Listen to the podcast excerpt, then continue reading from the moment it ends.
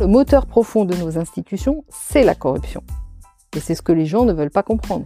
C'est-à-dire que la corruption aujourd'hui, elle, apparaît de façon spectaculaire. Euh, on ne peut plus l'ignorer. Mais en réalité, nos régimes politiques sont fondés, leur moteur profond, c'est la corruption.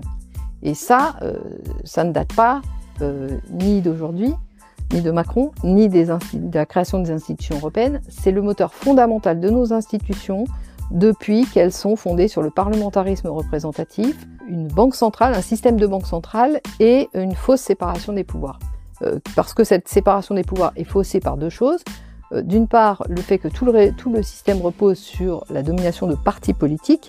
Les partis politiques euh, qui gagnent les élections législatives envoient en fait leurs représentants au pouvoir exécutif. Donc il n'y a pas de séparation entre le législatif et l'exécutif. Quant au pouvoir judiciaire, qu'il vaudrait mieux appeler pouvoir juridictionnel, eh bien c'est pareil, il est représenté au sein du pouvoir exécutif. Donc la, séparation des pouvoirs est une imposture. Euh, et d'autant plus une imposture qu'elle omet euh, le principe monétaire.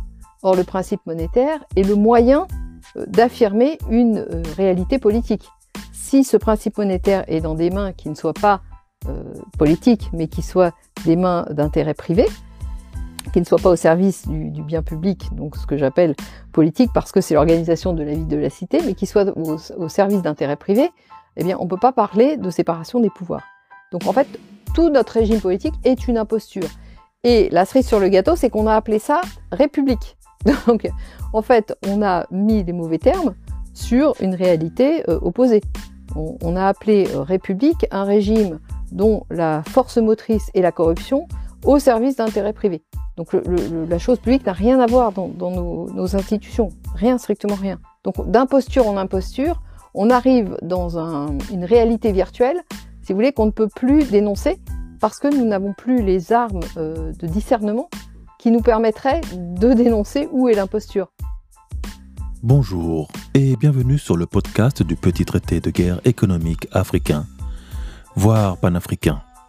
Votre manuel audio d'ingénierie économique, sociale et géostratégique dont tout Africain ou Afrodescendant doit connaître et comprendre pour anticiper son succès individuel et sa réussite collective. Je m'appelle Patrice Dionce, un Afro-Caribéen qui investit en Afrique et s'investit pour l'Afrique. Et aujourd'hui, je vous délivre la leçon 26, donnée le 26 mars de l'an 2022 du calendrier grégorien, 6258 du calendrier kémite et 4720 du calendrier chinois. L'année du tigre d'eau noire, une année synonyme de mouvement, de changement et de rebondissement. À mon adolescence, je me demandais qu'arriverait-il si l'Afrique devait redevenir la civilisation la plus avancée? Et la plus prospère comme elle le fut pendant près de 10 000 ans quand elle maîtrisait l'énergie solaire, l'énergie hydrique ou cosmogonique, quand elle était à la pointe de la technologie, une Afrique connectée, avec le monde visible et invisible, déterminée, pleine de virilité et de combativité, mais surtout emplie de beaucoup de générosité. L'Afrique a été la mère de toutes les civilisations modernes, et jusqu'à présent, l'on voit son influence dans la culture mondiale. Imaginez ce que fut cette influence lorsqu'elle partagea ses principes de civilisation aux peuples encore primitifs du Nord.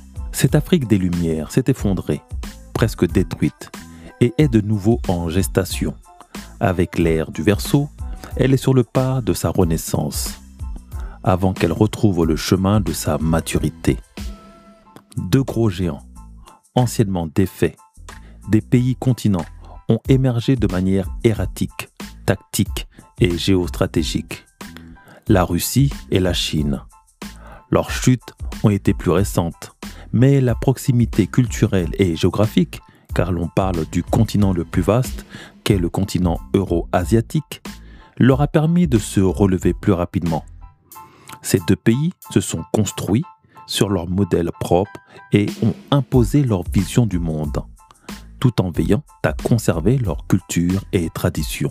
Seulement, l'on s'aperçoit que cette émergence qui s'est pourtant faite à l'intérieur d'un système préétabli le capitalisme libéral dérange, L'on peut mettre en cause leur éthique et leur pratique du maintien de l'ordre.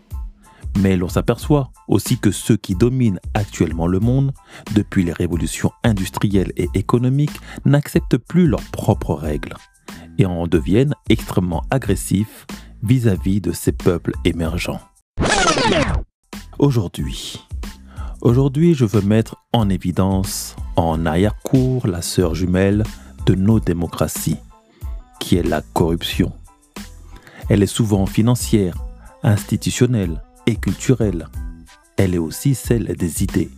Et en cette période charnière, après une épidémie du Covid devenue mondiale, l'on passe à l'étape suivante, tout autant mondiale avec le conflit ukrainien.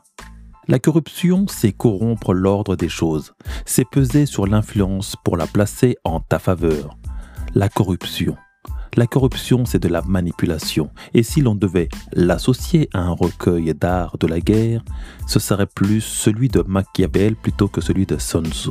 Nous assistons donc à une guerre contre un dirigeant, et pour cela tous les moyens sont bons pour le faire tomber. En monopolisant le discours et la rhétorique de l'histoire, en bloquant tous ces canaux de communication médiatique, l'on sanctionne tout ce qui le touche de près ou de loin. La culture, le sport, la mode, la musique.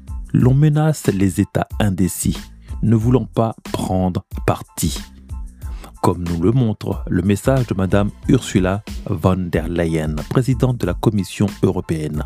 Il faut punir les pays africains qui se sont abstenus ou ont voté contre la résolution présentée à l'ONU. Vous êtes avec nous ou contre nous? Semble être la nouvelle devise de l'Union européenne, balayant ainsi d'un revers de main tous ces grands discours sur la démocratie.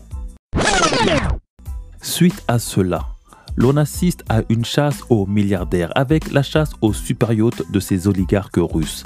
Des navires suivis par l'IOLD List Intelligence au total de 40, qui pour certains se retrouvent à aller s'amarrer à Dubaï. Renommé pour l'occasion Dubaï Grad. Tellement l'afflux de bateaux, yachts, avions ou jets russes s'y retrouve une pression financière sur les populations, privées de monnaie d'échange, des devises volées, le gel des fonds d'un grand nombre de ressortissants russes de toute nature, une corruption de la finance pour la mettre en concordance avec une idéologie capitaliste libérale. Se pose la question, est-ce que investir en Occident est judicieux? Cette guerre sera charnière plus personne ne pourra désormais faire confiance à l'économie occidentale. Au moindre conflit, tu peux te faire dérober ta fortune, saisir tes biens, expulser ou emprisonner pour des causes dont tu n'es pas le fautif. À l'extérieur de nos pays, nous devenons des otages économiques. Cette guerre nous a appris que le meilleur investissement, c'est chez nous. Dangote, l'homme d'affaires nigérian, l'un des hommes les plus riches du monde, l'avait compris. Il n'investit qu'en Afrique. Alors qu'il pensait investir dans Arsenal en Angleterre, il s'y est ravisé. Investir chez soi. Tout continent pour ne pas avoir tout à perdre pour des raisons les plus farfelues. On ne pourra pas te saisir une route ou une infrastructure qui enrichit ton pays. Dans le roman 1984 de George Orwell, le monde est divisé entre trois régions, en guerre les unes contre les autres, soit l'Océania, l'Eurasia et l'Estasia. À noter que l'Afrique n'existe pas dans l'imaginaire contemporain de cet auteur. L'Océania vit sous une dictature d'un parti unique, qui surveille tous les gestes et faits de ses sujets jusqu'au plus privé. Le chef de ce parti unique s'appelle Big Brother. L'administration de l'Océania est d'une simplicité déconcertante. Elle est gouvernée par quatre ministères. Vérité, paix, amour et abondance.